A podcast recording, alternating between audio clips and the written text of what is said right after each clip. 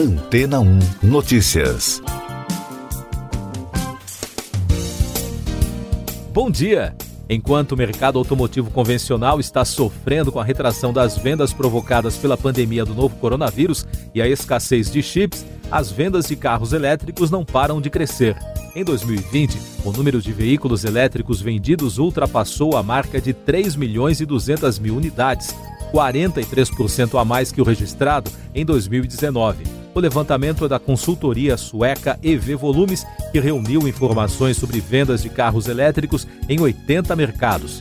Além disso, segundo o estudo, pela primeira vez a Europa superou a China na comercialização de automóveis sem motor a combustão ou híbridos, com um incremento de 137% em relação ao ano anterior, enquanto a média de queda na venda de veículos em geral foi de 20%. Na China, o crescimento foi de 12% e nos Estados Unidos a evolução é considerada tímida, de apenas 4% mas as vendas em território americano indicam o domínio da Tesla no segmento, com 8 em cada 10 carros elétricos vendidos no país.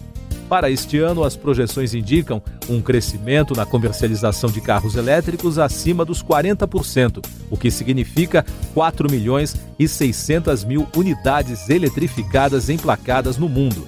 No Brasil, a participação dos carros elétricos ainda é muito tímida.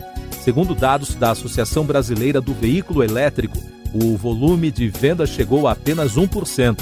No entanto, foi o melhor desempenho deste nicho de mercado até agora.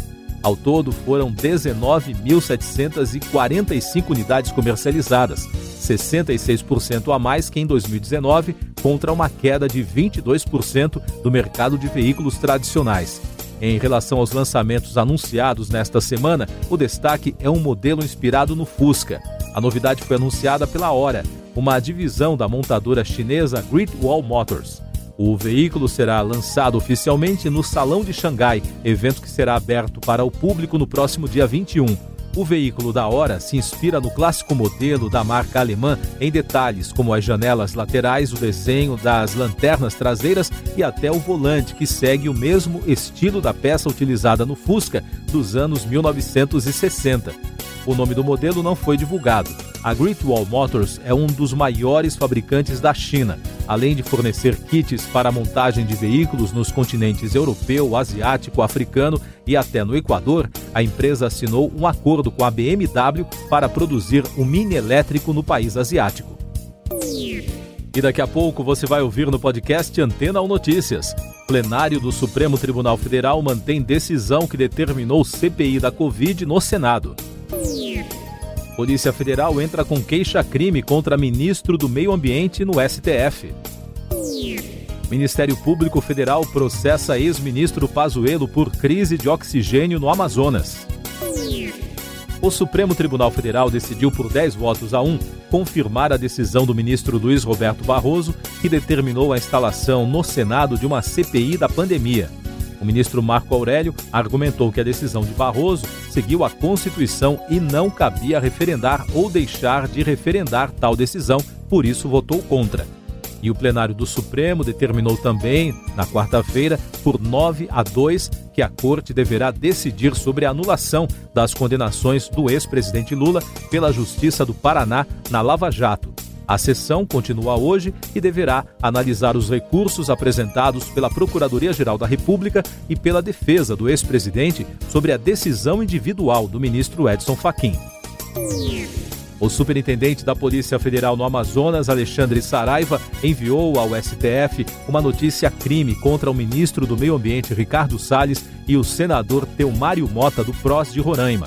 Segundo o delegado, existe a possibilidade dos crimes de advocacia administrativa, organização criminosa e tentativa de dificultar a ação do poder público em questões ambientais, pela pressão exercida pela dupla contrária à operação que apreendeu milhares de metros cúbicos de madeira ilegal no estado.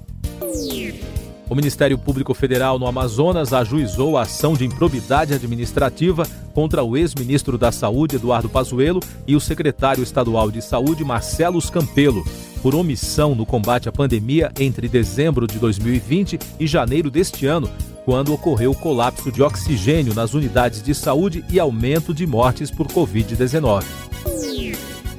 Essas e outras notícias você ouve aqui na Antena 1. Oferecimento Água Rocha Branca. Eu sou João Carlos Santana e você está ouvindo o podcast Antena 1 Notícias. Desde o dia 1 de abril, planos de saúde de todo o país estão obrigados a autorizar imediatamente a realização do exame RT-PCR, utilizado para o diagnóstico da Covid-19, segundo determinação da Agência Nacional de Saúde Suplementar. Em nota divulgada nesta semana, a ANS afirma que o exame tem cobertura obrigatória para os beneficiários de planos de saúde. Mais informações da pandemia no Brasil. O país registrou 3.462 mortes por Covid na quarta-feira e totalizou mais de 362 mil óbitos. Com isso, a média móvel de mortes no Brasil nos últimos sete dias foi a 3.012. O número de casos chegou a 75.998 diagnósticos. Com esse resultado, o país contabiliza agora mais de 13 milhões e 600 mil brasileiros que já tiveram ou têm o novo coronavírus. E o balanço da vacinação contra a doença aponta que até quarta, 24 milhões 956 mil 272 pessoas já receberam a primeira dose da vacina contra a doença. O número representa 11,79% da população.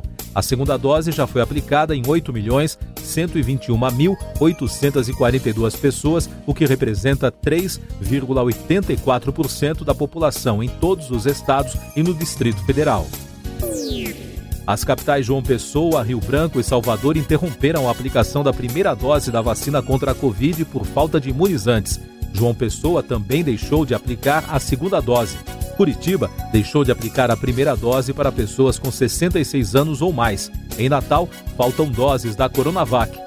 Já em São Paulo, o governo estadual pediu na quarta-feira ao Ministério da Saúde o envio em até 24 horas dos medicamentos do kit intubação para evitar colapso no atendimento de pacientes internados em UTIs com Covid nos hospitais do estado. A pandemia no mundo a Bélgica pediu uma abordagem coordenada em todos os países europeus sobre a suspensão do tráfego aéreo de passageiros com o Brasil, onde a situação sanitária é considerada preocupante pelas autoridades internacionais. Na terça-feira, a França suspendeu todas as ligações aéreas com o país até 19 de abril. Em Londres, um diretor do aeroporto de Heathrow disse a parlamentares britânicos que as filas de viajantes para o controle do coronavírus na imigração estão demorando cerca de seis horas. Chris Garden classificou a situação de insustentável.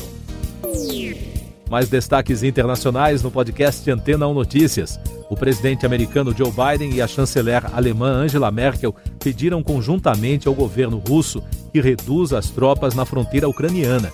Segundo o porta-voz de Merkel, o pedido foi uma tentativa de acalmar a tensão na região. O presidente da Coreia do Sul, Moon Jae-in, iniciou um procedimento para tentar abrir um processo contra o Japão no Tribunal Internacional de Direito do Mar por conta da decisão do país de despejar mais de um milhão de toneladas de água radioativa tratada na usina nuclear de Fukushima no oceano. Economia e negócios.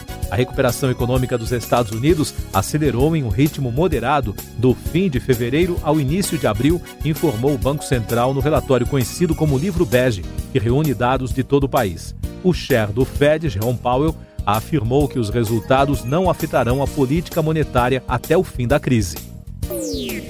Morreu na quarta-feira o americano Bernie Madoff, autor do maior golpe financeiro da história aos 82 anos. Ele foi condenado em 2009 a 150 anos de prisão por liderar um esquema estimado entre 25 bilhões e 63 bilhões de dólares. O financista estava cumprindo a pena na Carolina do Norte.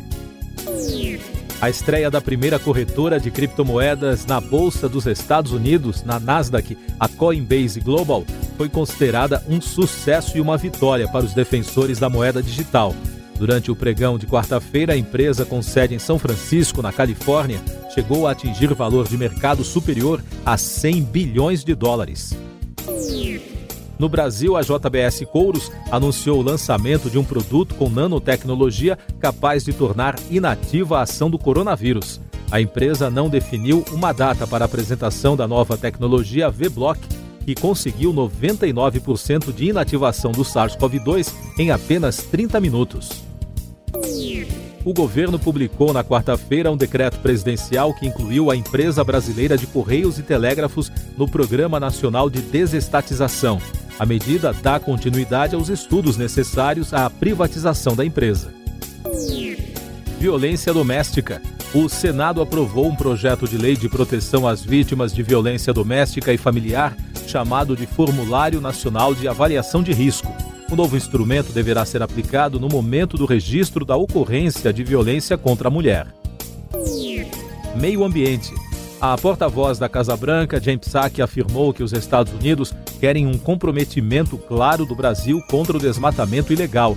A posição da representante do governo ocorreu durante uma coletiva de imprensa sobre as discussões na cúpula do clima que será realizada pelo governo Joe Biden. Ainda sobre esse assunto, o vice-presidente do Brasil e presidente do Conselho Nacional da Amazônia Legal, Hamilton Mourão, apresentou na quarta-feira uma meta de combate ao desmatamento. A meta do Plano Amazônia 2021-2022 sinaliza que o governo pretende reduzir o desmatamento até o fim de 2022 aos níveis da média registrada entre 2016 e 2020. Tecnologia espacial. A NASA adiou o aguardado primeiro voo do helicóptero Ingenuity em Marte. A decolagem estava prevista para sexta-feira, mas o software deu problema. A falha foi constatada durante um teste de velocidade do helicóptero. Os Emirados Árabes Unidos fecharam uma parceria com a empresa japonesa de robótica lunar iSpace. O acordo envolve o envio de um robô do tipo rover construído pelos Emirados para a Lua em 2022. A iSpace ficará responsável por transportar o equipamento em um foguete SpaceX Falcon 9. Último destaque do podcast Antena Notícias desta quinta-feira, 15 de abril. De acordo com dados oficiais do governo indiano divulgados hoje, o país registrou o recorde de 200 mil novos casos de Covid-19 nas últimas 24 horas. O país, que tem uma população estimada em mais de 1 bilhão e 300 milhões de habitantes, enfrenta uma forte segunda onda de contágios. Siga nossos podcasts em antena1.com.br. Este foi o resumo das notícias que foram ao ar hoje na Antena 1.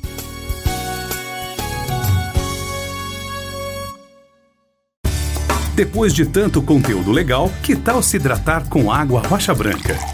O consumo regular de água durante o dia traz benefícios para a saúde, como, por exemplo, manter a pele bonita e hidratada. Rocha Branca, da fonte direto para sua casa.